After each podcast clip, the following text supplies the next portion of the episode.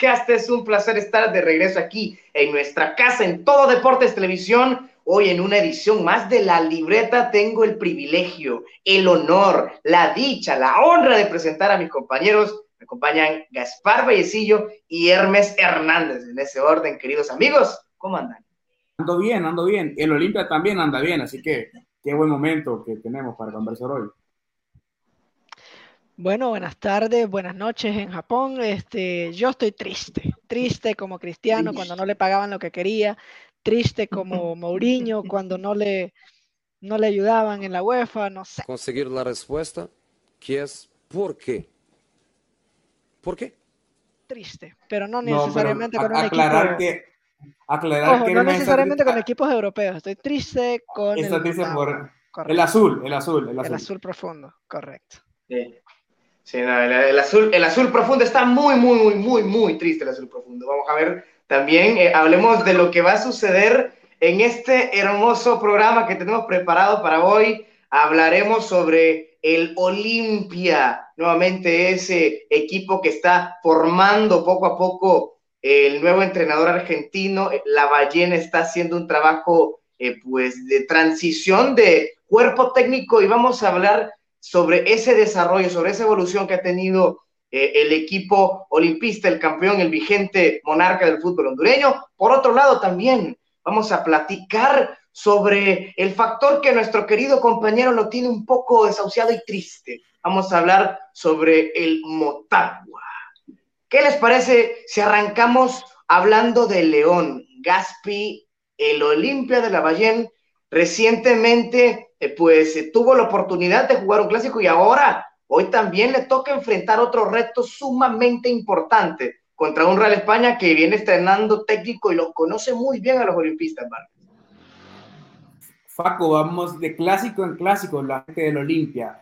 Vamos sumando puntos y credibilidad en el juego. El Olimpia va creando un modelo de juego donde su posición más importante, donde su jugador más importante, creo yo, va a ser quien esté en el ciclo central. Y a partir de estar en el ciclo central puede ordenar a su medio campo. Ojo, medio centro posicional, para que vayamos conociendo algunas posiciones nuevas que vamos a encontrar con la Bahía. Medio centro posicional, ubicación de jugadores inteligentes. Yo siempre he defendido a Carlos Pineda esa posición, pero gratamente me ha sorprendido el rol, el desempeño de, de, de Germán Mejía, el pato de Mejía. Me parece que ha sido un futbolista estupendo y fundamental para la idea de la Bahía. Ojo, que poco a poco vamos a ir viendo cosas nuevas en este Olimpia, porque sacar un modelo de juego directo a un modelo posicional lleva tiempo, tanto para el entrenador, para el aficionado, para el mismo jugador que es el más importante, el más importante en todo esto, y para la, la misma percepción general que hay dentro del club.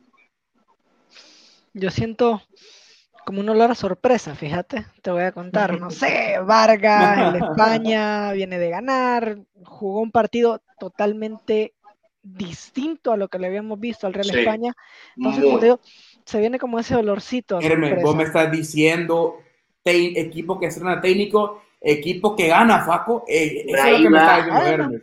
Ah, eso es lo que nos está diciendo Hermes. No sé, no sé, pero ¿Qué vas a decir? ¿Qué vas a decir? ¿Qué vas a decir? ¿Qué vas a decir? ¿Qué querés que te diga? Pero bueno. Ah, bueno. Saludos saludo a Eduardo Kenneth. Qué grande, qué grande. Inspiración para nosotros. Inspiración para nosotros. Totalmente. No, eh, sí. la, la, verdad, honestamente, Olimpia viene jugando muy bien, eh, viene adaptándose uno al otro y viceversa. Tanto la Bayern se adapta a, lo que, a los jugadores que tiene Olimpia como los jugadores de Olimpia se adaptan a la idea que trae la Bayern. Es, este, ahora, ver al Real España, el partido que jugó el, el, eh, este, esta fecha anterior y ver el cambio en la mentalidad, ver el cambio en el funcionamiento, mm. hasta en las ganas de los jugadores, y ya con un entrenador que, si bien es cierto, hizo campeón Olimpia, siempre tiene como un poquito de sangre en el ojo con los dos equipos. ¿Poquito? Entonces, digo poquito, para, no, para, no, para, no, exagerar. Para no tiene, exagerar. tiene, bastante, Hermes, tiene bastante. Entonces, esa sangrita en el ojo, más el haber perdido la última final, que tal vez la sangrita también se la sí. pasó a los jugadores. Entonces, me parece que vamos a ver un espectáculo. Eso sí, se los aseguro. Gente de la Ceiba, primero, antes que nada, apoyen al Vida. apoyen al Vida porque Por favor. lo merece. Por favor, apoyen al Vida. No, solo, al- no, no solo al Vida, al Victoria también, que está haciendo una gran campaña. También, de hecho sí, de hecho fíjate que a eso iba a decir también el Victoria está jugando muy bien, pero si pueden y tienen la oportunidad de ir a ver ese espectáculo, vayan, se los recomiendo. Sí, yo, yo estoy con, con Hermes, Paco. Yo estoy con Hermes. Va a ser un gran partido de fútbol. Va a ser un gran clásico moderno. Recordemos que es un clásico moderno esto. Sí.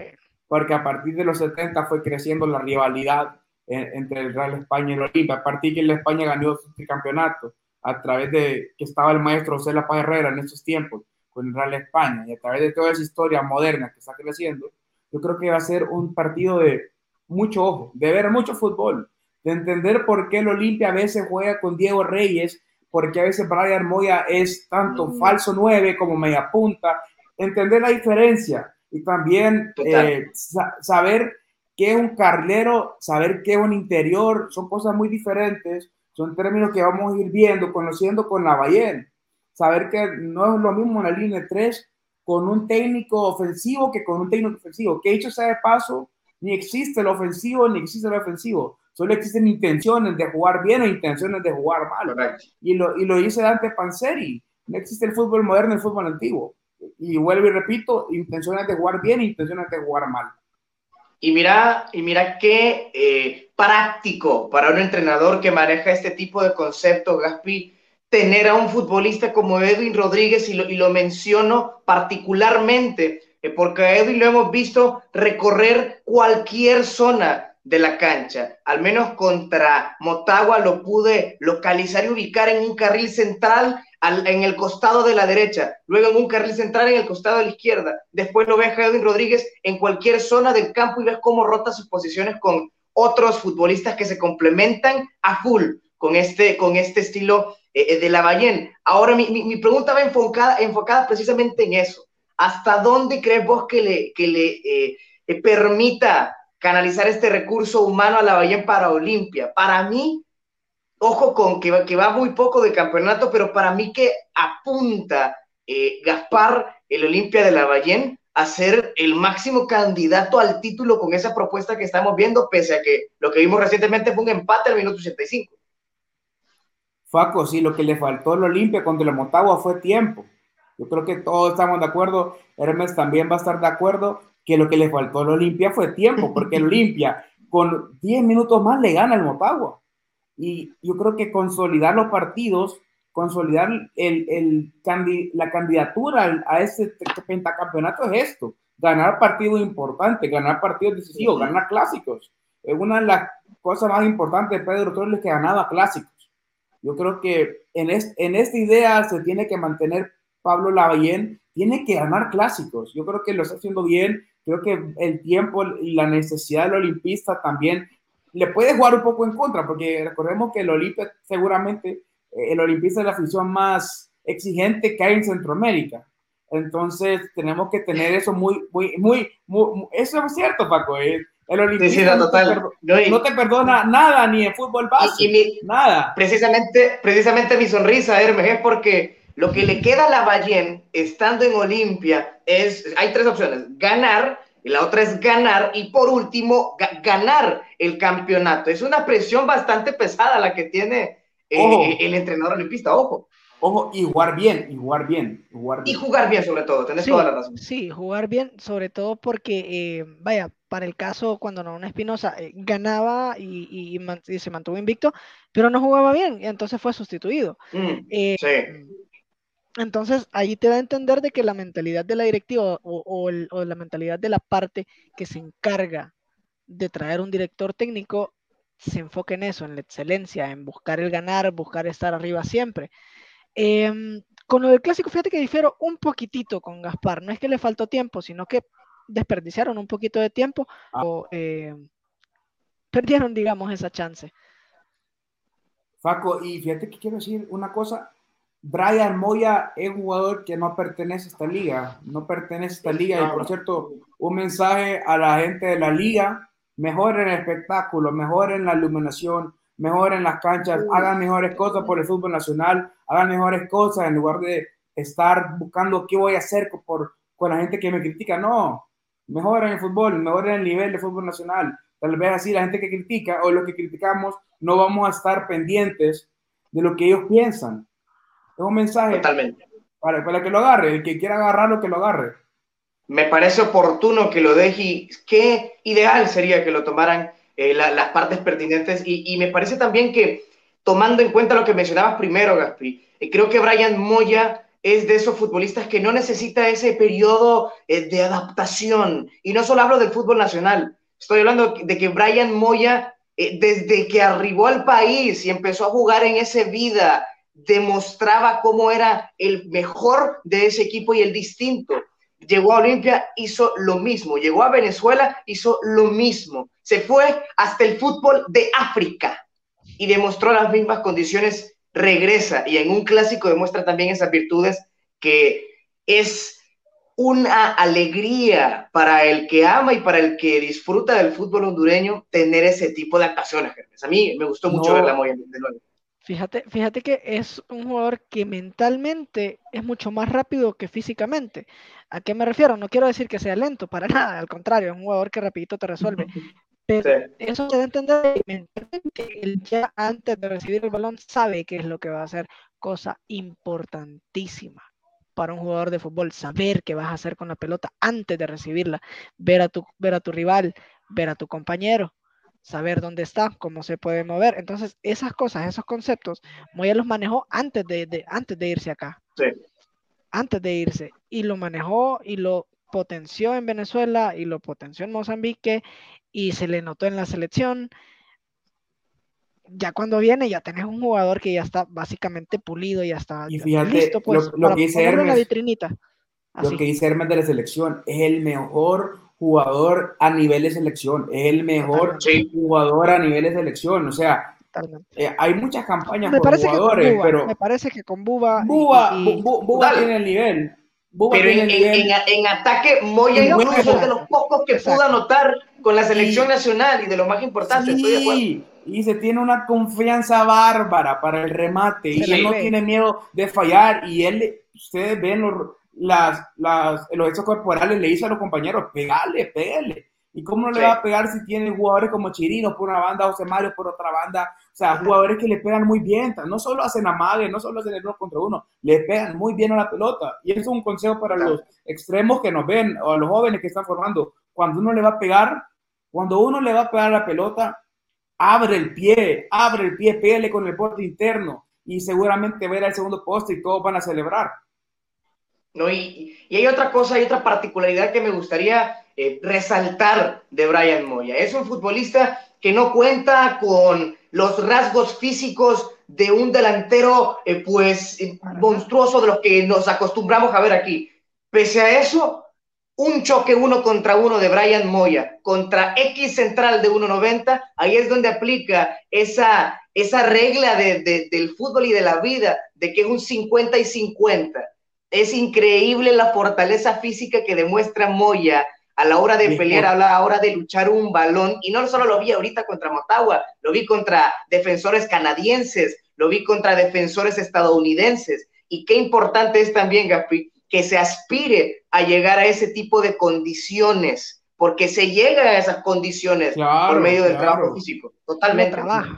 Claro, se trabaja y tiene una potencia impresionante, Moya. En el uno contra uno por dentro, Moya es muy difícil que le, le- le superen o que, o, o que no pueda ir con su rival o que no pueda ir con su defensor. No, Moya gana en la potencia. Tiene un salto, tiene un movimiento de piernas. O sea, me parece que técnicamente es muy bueno con la potencia que tiene, muy bueno y sobre todo interpreta muy bien el juego, que creo que con la ballena eso va a ser importantísimo. No, no, se- no, no será que Dale, dale. A mí se me viene un recuerdo así. Vos, vos me lo describís y yo me regreso a 2001 y me parece que me estás hablando de Tyson Núñez. Claro. Exactamente Ah. así. Así, fuerte, eh, no lo bota fácil, se inventa unas que solo él se las imagina y, y golea, es efectivo. Sí, sobre todo. Sabe qué hacer. Y la pelota. confianza, Hermes, la Exacto. confianza que tenía Eso. Tyson. O sea, él, él en el área las metía todas porque se tiene Como una fuera. confianza a nivel top. Sí, sí, sí, sí. como sí. fuera.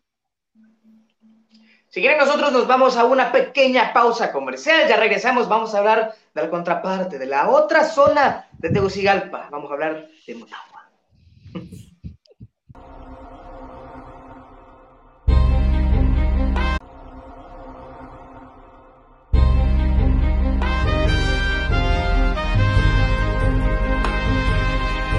Sigamos aquí en Todo Deportes Televisión con la libreta podcast y quiero que empiece Hermes en este sentido. El Motagua, eh, Hermes, yo no voy a decir de que en Liga Nacional está pasando por una tremenda agonía. Lo que sí es que para el nivel que tiene este equipo azul, el mítico Ciclón, yo creo que de ninguna manera es satisfactorio para el aficionado motahuense que se acostumbró a no solo ganar títulos, sino llegar a finales y jugar bien al fútbol. De momento, yo creo que no estamos presenciando eso eh, de Motagua, Hermes.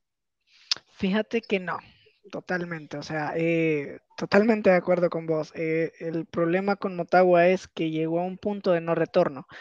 ¿A qué me refiero con esto? Em, en el partido que juegan el, jueves contra Seattle, es un equipo que no traía nada, así te lo digo. Puede ser muy un equipo de MLS, puede ser muy un equipo que tiene un, presupuesto alto, eh, o jugadores de la talla de Ruidías y, y, así, pero no traía nada. O sea, es un equipo que tiene no sé cuántos, tres, cuatro meses sin jugar y vos venís de 15 días de descanso, 25 días de descanso entre un torneo y otro, o sea, traes la fluidez de juego y no puedes hacer más que un centro al área durante todo el partido. Cansás a tus jugadores, haces los cambios tarde, los cambios que en realidad tuviste que haber hecho tal vez desde medio tiempo o que tuviste que haber incluido en el once titular. Yo ayer eh, hablaba con unos amigos, o, bueno, el, el, día del partido hablaba con unos amigos acerca de Marcelo Santos, ya literalmente solo le falta ponerlo de portero. Y aún, así le va y, aún así le va a aportar lo mismo. Y créanme que yo no tengo nada contra Santos. A mí Santos me parece un jugador excelente cuando se lo propone. Pero tenés guardado a Jesse Moncada, tenés guardado a Zapatilla Mejía, tenés guardado al Chino López por 70, 65, 80 minutos. Eh, contra, un, contra un equipo que tenés que matarlo acá, en, en Honduras. Porque allá independientemente, salvo lo que hizo Olimpia, que fuera, fuera, de, fuera de lo que de en sí la magnitud de lo que hizo Olimpia fue creérsela. Y este equipo no se la cree ni acá. Hermes, pero ¿y por qué no ponen zapatilla al zapatilla? No sé, quiero saber por qué fichan jugadores en el Motagua y no los ponen a jugar. O sea, ¿por qué tienen, eh, eh, dice, hay, dicen que hay inversión, porque todo eso que sabemos, el cuento que hay, el relato que hay, pero no los ponen a jugar. Y eso lo digo yo como comunicador que me fijo en ese tipo de cosas que al final no son banales, son, reales. La disputa de ese fichaje de López fue impresionante, mediática más no poder. No le recuerdo con la camisa del Motagua tantas veces como me gustaría. Fíjate que, bueno, exacto, exacto. Fíjate que el problema, por ejemplo, con Chino López y el problema con Zapatilla Mejía es que no logran no sé si es que no logran convencer al técnico, no sé si es que tal vez nosotros los que estamos desde afuera eh, no vemos lo que pasa en los entrenamientos y tal vez no le ponen, aunque en realidad yo te digo sinceramente, si voy a poner un 10 como Auski, que es la posición en la que él juega, yo lo acompaño de un jugador que tenga el mismo criterio, la misma idea y que te pueda abrir. Ya que, vamos a, ya que nos vamos a meter a jugar, a centrar todo el partido sin importar quién esté, sin importar que pase, sin importar que el centro no llegue, ni siquiera al primer poste, que los tiros de esquina, eh, hagamos una jugada de laboratorio, o, sea, nos dedicamos a centrar todo el partido y en el tiro de esquina haces jugada preparada y retrasas hasta mitad de cancha para centrar desde la media cancha. Entonces se pierde la lógica. Pues estamos ya por bajar acá en Oaxaca, estamos a, a, un minuto de aterrizar, a menos, yo como a cinco minutos estamos en el,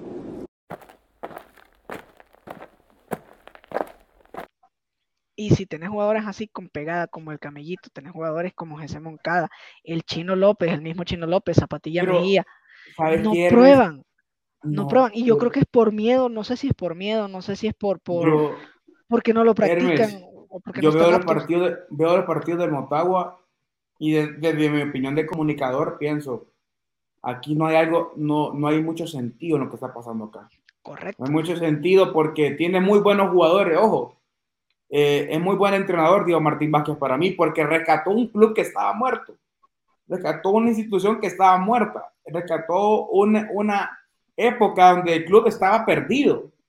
Sí, Y no, él y conoce digo, muy no, bien. no es, no es tanto poner en, en- en tela de juicio al director técnico cuando vino, pero Mm. sí te acostumbra a algo, entonces la costumbre se hace ley y la ley se hace exigencia, correcto. Entonces la exigencia, Claro. Por lo menos de la directiva o por lo menos del aficionado que le gusta ver a Motagua ganar títulos, debe ser estar ahí, llegar y competir. El problema es que estamos ahí, llegamos, pero no competimos.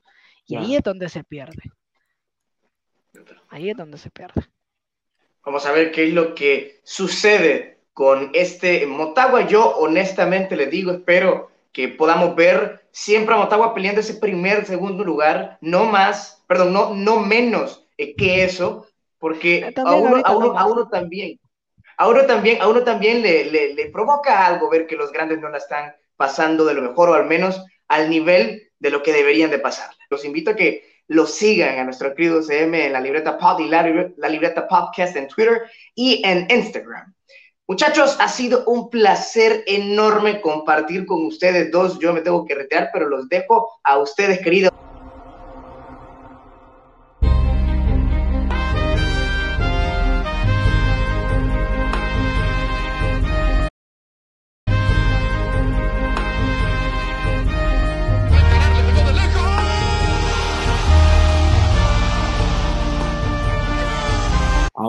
Hablar de la Premier League, la bendita Premier League. Para eso tenemos a un conocedor del fútbol internacional, un- una persona que se activa mucho en las redes sociales. Mejor que se presente él y que nos diga qué es lo que hace y cómo lo hace. Para eso está Luis Guifarro con nosotros. Luis, ¿qué tal? ¿Cómo estás? Hola Gaspar, ¿cómo estás? Eh, realmente muy honrado por la invitación, muy agradecido también. Eh, agradecer también a los que están del otro lado, saludarlos. Y realmente acabamos de salir de, de- de un partido Manchester City contra Tottenham, realmente eh, partidos que no decepcionan, ya puede ser un partido de este calibre, un partido de equipos que están en la zona eh, de mitad de tabla para abajo en la Premier y siempre son bastante emocionantes, siempre dejan algo, entonces, como te digo, muy contento y agradecido y saludándolos a ustedes también. Hermes Hernández, ¿cómo está? ¿Qué tal? ¿Todo bien? Alegre, feliz, contento, este, cerquita, cerquita, Cerquita, cer- espérate, espérate, pero cerquita de dónde, Hermes? cerquita de ese primer Cada lugar. vez que empezamos el show me asustaba porque la vez pasada me dice que estabas triste y ahora Sí, bueno, lo que pasa es que lo- lo- los partidos, todos los partidos son diferentes, me explico. Entonces, eh, no, eh, me, me, me encanta esta liga. Te-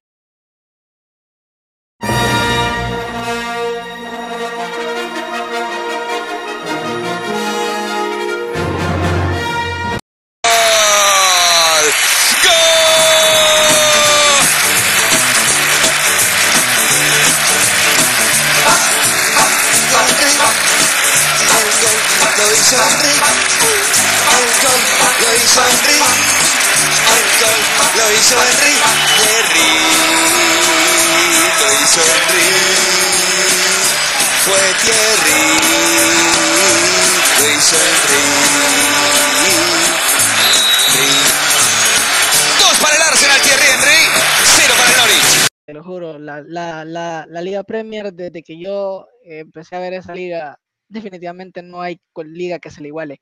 Y estos partidos, este fin de semana, te demuestra que no hay equipo invencible y que no hay liga irremontable. Ojo. Yo, yo estoy de acuerdo con eso, sobre todo que es una competición de alto voltaje, una un ritmo impresionante. No hay, no, ni siquiera Alemania tiene ese ritmo, ni siquiera Bundesliga tiene ese ritmo.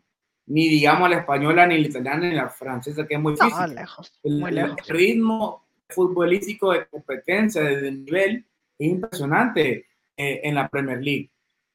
Yo creo que lo que hace que esta liga sea eh, como es, es justamente la combinación entre la precisión y la velocidad con la que ejecutan las acciones. Ya puede ser desde el, el Manchester City hasta el equipo, eh, ¿qué te digo? El Newcastle, que poco a poco ha venido baja, eh, subiendo eh, su, su, su nivel. Y, y por eso yo creo que, como bien decían ustedes, eh, es complicado que otras ligas, incluso la alemana, que es una liga bastante vertiginosa, pueda ser eh, comparado, se le acerque más o menos a lo que lo vemos fin de, eh, cada semana en, en el fútbol inglés. Totalmente. Hermes, Y, a vos. y dime. No, no, que te preguntaba qué te parecía a vos.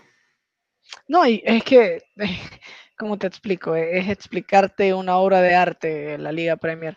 Así e- es algo que, que definitivamente no, no, es un nivel, es una calidad, es, es una intensidad de fútbol totalmente diferente, totalmente a otro nivel, son eh, decibeles más altos, tanto en la grada como en la cancha. eh, son planteamientos tácticos diferentes. Hoy vimos a un Conte que se dedicó a jugar al contraataque y le salió de 100 eh, contra un, un fútbol de posesión, un fútbol de, de posición y de posesión que, que practica el City, que bueno, démosle la entrada al City. ¿Qué opinas vos?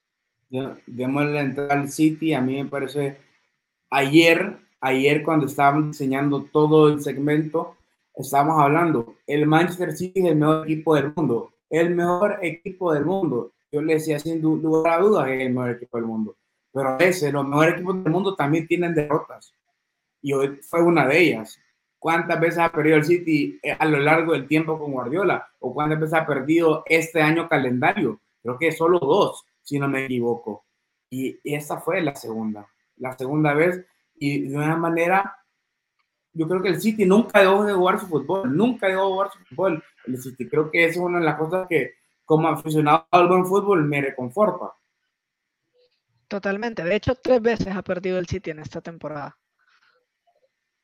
Sí, y, y comentario ese de que, bueno, estos equipos eh, que dominan esta, estas ligas normalmente no, no pierden tantos partidos, ¿no? Pero cuando pierden es donde llega ese momento de la autocrítica, ¿no? Ahorita perdió Pep Guardiola y seguramente ya estará pensando en, en qué falló y cómo lo puede mejorar. Le pasó a, eh, la semana pasada también al Bayern Múnich, por ejemplo, y por ahí a veces llegan a todas, pero estos monstruos competitivos, estos, estos entrenadores de clase mundial de élite, estos partidos lejos de generar algún tipo de, claro que puede generar, como te digo, dudas, pero sobre todo es cuando se empiezan a plantear cómo, cómo eh, en el partido siguiente eh, equivocarse lo menos posible para sacar el resultado eh, positivo. O Correcto. sea, estos partidos te ayudan, a, a, veces hasta te quitan presión perder este tipo de partidos porque, bueno, ¿cuándo va a perder el City? Decíamos, porque encadenó esa larga racha entre diciembre y enero de que ganó todos los partidos eh, en esos meses. Luego, ¿cuándo va a perder el City? Bueno, pierde en este momento contra, contra el Tottenham de Conte, eh, pero ahora yo creo que va a venir más fuerte que nunca. Y justamente en la parte más importante de la temporada.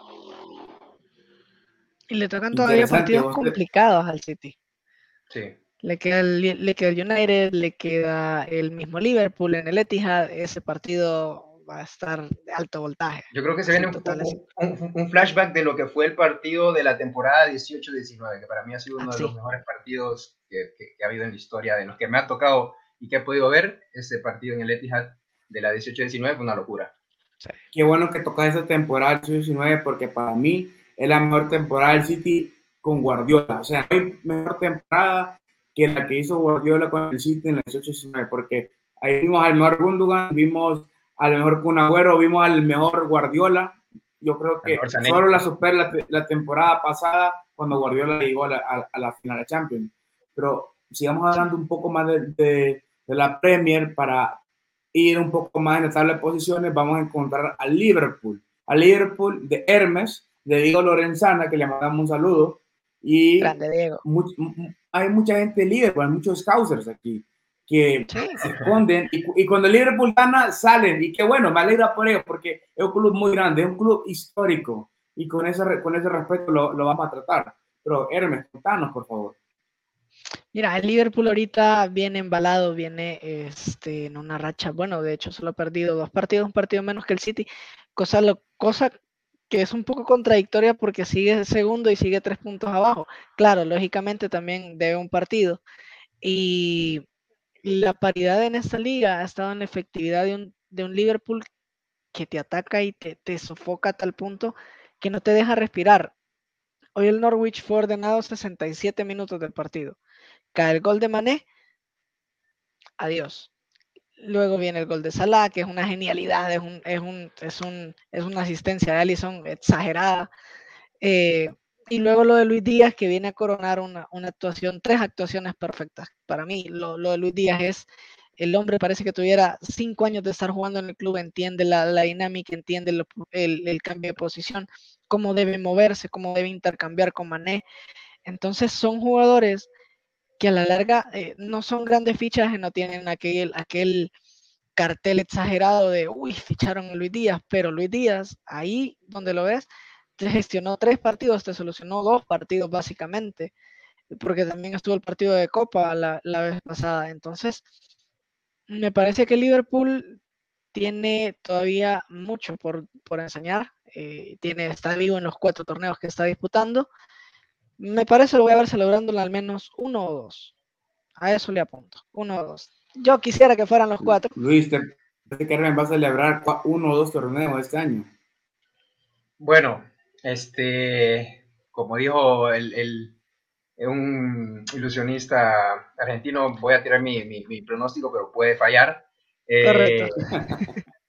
ah, yo, yo, yo dije cuando la fase de grupos, el partido contra el Atlético de Madrid, que para mí el Liverpool era un candidato a ganar eh, todos los títulos de esta temporada, eh, lo sigo manteniendo porque creo que, que tienen, si bien, y, y, es un poco, voy a contradecir un poco porque creo que entre Chelsea, City y Liverpool, el Liverpool es el equipo que menos profundidad de banquillo tiene y que el día de mañana, si se le llega a, a lesionar algún jugador importante, eh, puede ver un poco mermadas sus posibilidades. Pero también podemos ver que en el mes de enero, cuando no estuvieron Salah y Mané, también pudieron mantener el paso. Entonces, eh, yo creo que sí Hermes, vas a, a poder celebrar uno que otro título.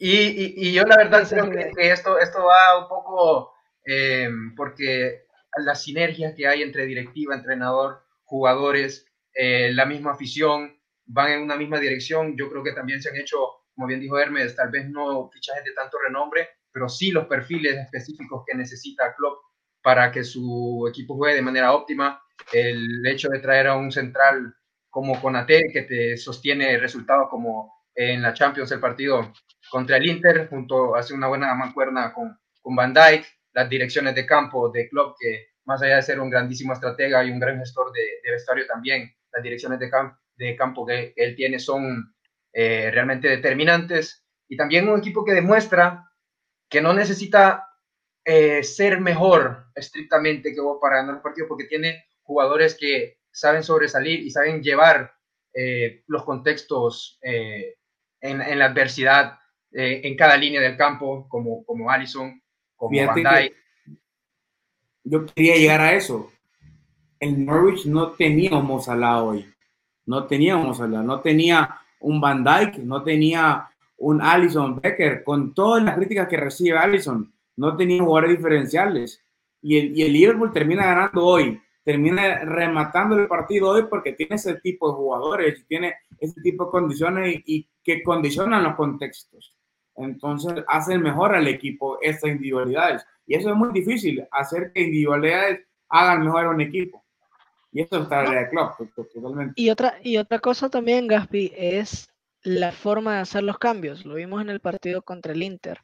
Cuando hace los cambios se nota el, el, el el cambio, valga la redundancia, en el, en el parado táctico y también en la, en la, dinámica de juego. Hoy, por ejemplo, tenías a un Oxley Chamberlain que estaba jugando un poco lento, un poco, entonces se notaba que no venía de mucha actividad, pero que te aguanta, que, te, que, te, que de repente puede sacarse una pincelada de, media distancia, lo saca y mete a, Tiago, y Tiago automáticamente te genera dos jugadas de gol. Eh, bueno, le da un pase a Salah de 60, casi 40, 60 metros, que casi la termina eh, colgando Salah. Y es un jugador que definitivamente eh, cuando él entra se nota la diferencia, pero también cuando él sale para meter a Fabiño, cuando él sale para meter a Navi Keita, son jugadores que son, eh, ¿cómo te lo puedo explicar? Quirúrgicos al momento de entrar. Eh, por eso le decían el científico a, a, Klopp por lo mismo. Sí, Gaspi, yo para cerrar un poco con el tema de, Liverpool y también eh, que le hacía mención Hermes, yo creo que eh, hay que ver el trabajo que hace, por ejemplo, Thiago, lo que hace, por ejemplo, que más adelante vamos a hablar de ese mismo equipo también, Kovacic en el Chelsea, son de ese tipo de, de futbolistas, ¿no? Que, que, a lo mejor no ves mucho el trabajo que hacen ese 8, pero, pero realmente es fundamental para el equipo. Eh, y, y, también con Luis Díaz, que se añade esa, esa rotación que, que, a lo mejor podría, que le hacía falta a Liverpool, porque eh, si bien tenés a Mané y Salah jugando siempre, por ahí Jota y, y, Firmino rotan también, ¿no? Pero le faltaba ese tipo de rotación, esa, esa competencia interna para alguno de los dos extremos eh, del equipo de club, que Luis Díaz eh, realmente lo está haciendo bien, como decía Hermes, y yo, los, oh. yo creo que así es, porque es un jugador made in club. O sea, nació para ser entrenado por club. Ojo, no dejemos sí. de lado al ser supremo. No dejemos de lado al ser supremo. Digo Corigi. lo cual es importante. El tipo bueno, sí. me va a terminar dando la Premier. veremos, veremos. Bueno, nosotros nos vamos a una pausa comercial. Sigan la pantalla de todo Deportes Televisión. Sigan almorzando, sigan eh, disfrutando del domingo y sigan disfrutando de, de la podcast. Ya volvemos.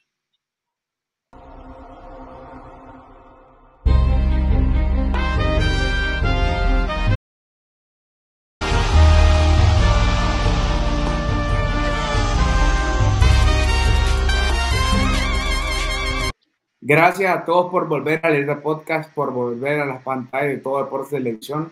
Ahora vamos a hablar de un tema que lo tocó antes Luis, el Chelsea. Y quiero empezar con vos, Luis. Quiero empezar con vos hablando de este Chelsea, hablando de Kovacic, hablando de Jorginho, hablando seguramente los mejores mediocampistas que hay. Yo creo que, no sé si fuese vos o él, pero uno de los yo sé que uno de los dos, yo el mejor equipo del mundo seguramente, por mucho tiempo. El mejor equipo del mundo de manera simbólica yo creo que sí, porque bueno, acaba de ganar el Mundial de Clubes, pero creo que está eh, lejos de serlo. Yo creo que el equipo, como ya mencionábamos en la, anteriormente, eh, sin duda alguna es el Manchester City, pero creo que no sé cuál será el pensamiento de ustedes, pero para mí este equipo a mí me deja la sensación de que ya no es invencible como sí me parecía eh, la temporada pasada.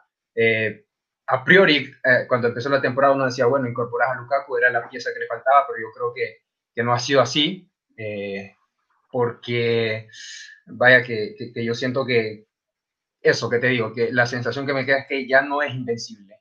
Eh, sí que tiene muchos, es un equipo que trabaja unos automatismos realmente impresionantes, que también tiene una gran plantilla para rotar, y, y, y Tuchel justamente también es uno de los mejores entrenadores eh, del mundo pero no sé ustedes si, si comparten el pensamiento de que, de que creen que, que Chelsea eh, ha involucionado de alguna manera el trabajo que venía haciendo con, con Tuchel en la temporada pasada. Fíjate que sí, me parece que es un equipo que ha empezado a sufrir demasiado o, o, sufrir innecesariamente. Yo te digo, el partido que juega hoy contra el Crystal Palace, si bien es cierto, el Crystal Palace es un equipo que está acostumbrado a presionar adelante, a, a, a sofocarte de vez en cuando, no, no es tan seguido, tiene jugadores tienen la capacidad en un contragolpe de, matar un partido. No lo veo así como un partido como para sufrir tanto así como lo sufrió y lo termina resolviendo con, gol de Sijic, eh, ya para terminar el partido y, como te digo, te da la sensación de que es un equipo alcanzable, así, que es un equipo alcanzable para ganarle un partido. Fíjate que yo creo que no es que involucionado, pero ha dejado de evolucionar Sí. Que creo que son dos cosas diferentes. O sea, no, Tuchel no le ha podido dar más a este equipo. Está estancado. Está estancado, se ha quedado en, en, una línea de juego donde no ha podido darle un poco más de cosas. Creo que la diferencia que hay con el City, que Guardiola sí le da más cosas al City temporada a temporada y Tuchel llegó, parece que llegó a, una, a la cúspide de su fútbol con el Chelsea. Y, y está intentando, intentando, pero parece que no resulta y yo soy uno de los que me llevé la gran sorpresa o la gran decepción con, con Romelu Lukaku. ¿Se acuerdan que todos estábamos emocionadísimos que Lukaku hace romper goles, romper récords? Estamos así. Estamos, estamos con la ma, ma, esperando los goles todavía. Estamos esperando los goles. No, y por, y cómo comenzó, por, por, cómo comenzó, la temporada también, porque te acordás el claro. partido contra el Arsenal, los, los, primeros partidos antes de la lesión. Contra el United. Correcto, claro. antes de la lesión, o sea, todo el mundo, y me incluyo, eh, decíamos, o apostábamos porque Lukaku sería el fichaje de la temporada y nada más lejos de la realidad en este momento. Habrá que, habrá que ver también si, si, lo de, si lo de Lukaku no es algo con Tuchel o, o con alguien del vestuario, porque eso puede suceder también, puede ser que al- algún tipo de fricción en el vestuario y no está permitiéndole a Lukaku sentirse tan cómodo como tal vez lo se se sentía en el Inter, que él mismo ha dicho que lo extraña. Entonces me imagino que debe haber algo- algún factor extra, además del- de, lo futbolístico, para que Lukaku no esté rindiendo como rendía antes de irse, por ejemplo, o como rindió en el Everton. Sí, la verdad que a mí me extraña. la verdad que yo, yo que estoy bien decepcionado. Y Es me trago dentro- todas mis dentro de palabras. lo- Dentro de lo futbolístico, perdón que te interrumpa, hoy en el No, de dale. Crystal Palace tocó siete balones en 90 minutos. O sea, cuando Lukaku llegó al Chelsea, sabíamos que todos los mecanismos, todos los automatismos que generaba el, el Chelsea era para que terminaran en el área, con el delantero que le faltaba, porque en la temporada pasada decíamos, no, que, que Rhys James y Chilwell eh, siempre llegan a línea de fondo, pero eh, había un pero, que era que, que estaba Era Werner, Timo o que no- que no había, ajá, que no había eh, presencia. Ahora que está, pues no, no, no ha, Ah, no ha sido ¿sabes qué, Luis? Ahora que está, la gente quiere ver a Timo Werner. Sí, La, Correcto. la gente pide a Timo Werner. Entonces, eh, por eso creo que una de las cosas que ha- no ha permitido que este Chelsea de Thomas Tuchel evolucione es porque el centro delantero al final no se consolida. No importa quién sea, no se logra consolidar.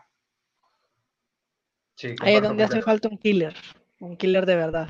Lo tuvo con Pero- Morata, lo tuvo con, pero lo aquí- tuvo con. O sea, si hablas de killer, no puede haber otro, o sea, Lukaku tiene que estar en el top 5. Sí, Sí, eh, eh, estamos de acuerdo, pero aparentemente no es tanto. Entonces, como te digo, para mí, para mí lo, lo de Lukaku viene más allá de lo, del- de lo que pasa dentro de la cancha. Parece que ha de ser algún tema, no sé si tal vez es psicológico de él, mental de él, algún, alguna peleita, algún rifirrafe que tuvo con, con, al- con alguien del, del, del, del vestuario. Cosas así, inde- independientemente, te, te van dañando un poco tu funcionamiento. pero si hablamos de killers, killers los tiene este equipo, el Manchester United. ¿Qué me pueden decir de United? O sea, está en cuarto lugar, el proceso parece que se va sentando, se van conociendo jugadores entrenador, pero siempre habla de United. Le dije a Luis, vamos a hablar de United y me dijo, tema caliente, Luis, tema caliente, ¿por qué? Yo creo que es un tema caliente porque, para empezar con la llegada de Ragnick, eh, se especuló mucho, hubo mucho hype eh, y no, en- lo que se está viendo en el campo no, está, no va acorde a lo que, lo que la gente eh, hablaba lo que se vendía. Eh, yo creo que Ragnick llega al Manchester United eh, sabiendo que es un ganar-ganar porque igualmente él, pase lo que pase, va a seguir el siguiente, los siguientes de estas temporadas como director deportivo, como asesor. Pero yo creo que el problema, para no hacer muy largo eh, la explicación que, que- que quiero dar a entender, es que al United le hacen falta perfiles para la idea que quiere ejecutar eh, Ragnick. Yo creo que le hace falta un pivote posicional de mayor calidad. Tiene un desbalance también en los laterales, porque si bien Luke Shaw y Telle son muy buenos laterales, no son laterales. Y, ojo, que en el fútbol actual, eh, tener laterales de calidad eh, es fundamental, lo puedes ver en los tres equipos que están dominando la Premier. Eh, y hay un desbalance entre Telles, Shaw, y en el otro lado tenés a Dalot y Bondisaka, que ya ni te digo. Entonces, falta traer laterales, yo creo que de, élite. Falta que te digo un pivote posicional, ya puedes, no te voy a decir nombres, pero sí el perfil. Eh, otro, un central que te ayude más en salida. O sea, faltan muchos perfiles en el, en el Incluso, incluso un Nico no le haría nada mal a ese United, a Ragnick, no le haría nada mal, porque me estaba hablando de pivotes posicionales. no- Decime, O sea, Tuvo, tuvo uno y no, y no lo, En- no lo supieron aprovechar en- con, con... tuvo uno, tuvo uno. Sí, Pero en el, en el ojo, que el Betis tiene varios. El Real Sí, Betis sí. Balompié tiene varios que podría agarrar el United. Pero, Hermes, vos cómo ves desde el lado de Merseyside, cómo ves al United? ¿Qué te parece el United? Mira, el United hace aguas en defensa. Simple. eh, de nada te sirve pagarle 80, 90 millones a un jugador que te cubre mal la pelota. Para mí eh, esa es una gran estafa, así, así te lo puedo decir. Es una gran... Eh, estafaron al United con la idea de que de, del De mejor central de. Inglaterra, correcto, correcto. Con, con que era el mejor central de Inglaterra, con que era el, el- el central que iba a... que estábamos viendo un Río Ferdinand 2.0 y ni por cerca. No, pero no, no solo al United, también a la selección inglesa. Pero lo que Luis, pasa no- es que con no, la selección inglesa se veo, veo, veo que Luis, veo que Luis no está muy de acuerdo con lo que estamos diciendo. Lo que pasa es No, no, sí, sí. Yo, yo, yo creo que sí, estoy de acuerdo en, en- en el punto de que Maguire no es un jugador para el United, que ni siquiera para ser capitán. Y ese es un problema porque lo tenés de capitán, ¿cómo traes? Te voy a, te voy a decir dos nombres, Bastoni Dale. o Pau Torres. Esos son los nombres que yo Ah. traía para el United.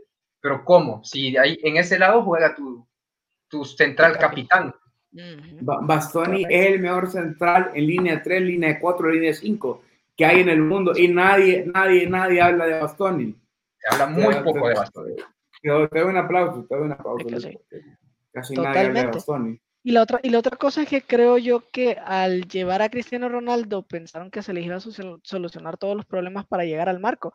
Y tampoco es así. eh, incluso se le fue a Anthony Marcial, eh, tuvieron el problema con, con Greenwood. Y, y el problema es que el United es un equipo que a pesar de que esté en cuarto lugar, no juega como un cuarto lugar, te lo digo. Tiene mejor funcionamiento el Arsenal, juega mejor, juega más bonito. Y acordate, acordate Y que el Arsenal tiene partidos. partidos, Correcto, tiene partidos menos que el United, claro. Exacto, entonces me parece que es un cuarto lugar hasta cierto punto eh, engañoso por el momento en el que están, porque Cavani eh, a veces te hace un buen partido, te juega tres partidos buenos, pero de ahí se pierde. eh, lo mismo pasa con Rashford, lo mismo pasa con Lingard. Entonces son jugadores que de vez en cuando son irregulares. No ¿Y es, el, Man- no es el cómo- Manchester United al que cómo- estábamos acostumbrados. ¿Cómo no van a ser irregulares si Cavani pasa más tiempo en el mercado de piernas que en el- casi en el, en el campo? Se menciona más a Cavani. Ah, va a llegar a Boca, va a llegar a Peñarol, va a regresar a Sudamérica, va a Al Corinthians, Barcelona. al Barcelona. lo hace al Barcelona. y, y jue- juega más fuera del campo que dentro del campo. Y no es culpa de Cavani, es culpa de quien No. asesora a Cavani o quien administra los derechos deportivos de él. Sí, porque Cavani en realidad es un killer, viejo. Es un killer. Claro. vos, lo- vos solo lo ves en la selección eh, de Uruguay, como, como como cuánto le aporta. Entonces, mm, volvemos a lo mismo de por qué aquí sí y allá no. Solo que esta vez es un poco inverso, porque aquí con la selección sí hace, pero con el United no tanto. Bueno, la verdad que hemos terminado el show. Les agradecemos, Luis, por estar con nosotros. Gracias por acompañarnos. No, gracias a ustedes. Realmente muy, como dije al principio, agradecido por, por el espacio. Realmente ustedes están marcando un norte para el periodismo deportivo del futuro que, que queremos, por el cual trabajamos. Entonces, estar aquí, ustedes también, el proyecto que yo tengo, son una referencia y sin duda alguna eh, son los abanderados de este nuevo movimiento de periodismo deportivo con gente joven y con un formato eh, saludable, que es lo más importante. Y yo les recomiendo, les recomiendo, si quieren aprender de fútbol, seguir la táctica de Luis Guifarro. Tiene no- 9000K seguidores, 9000 seguidores. La verdad que le está rompiendo. Así que nos vamos con eso. Gracias.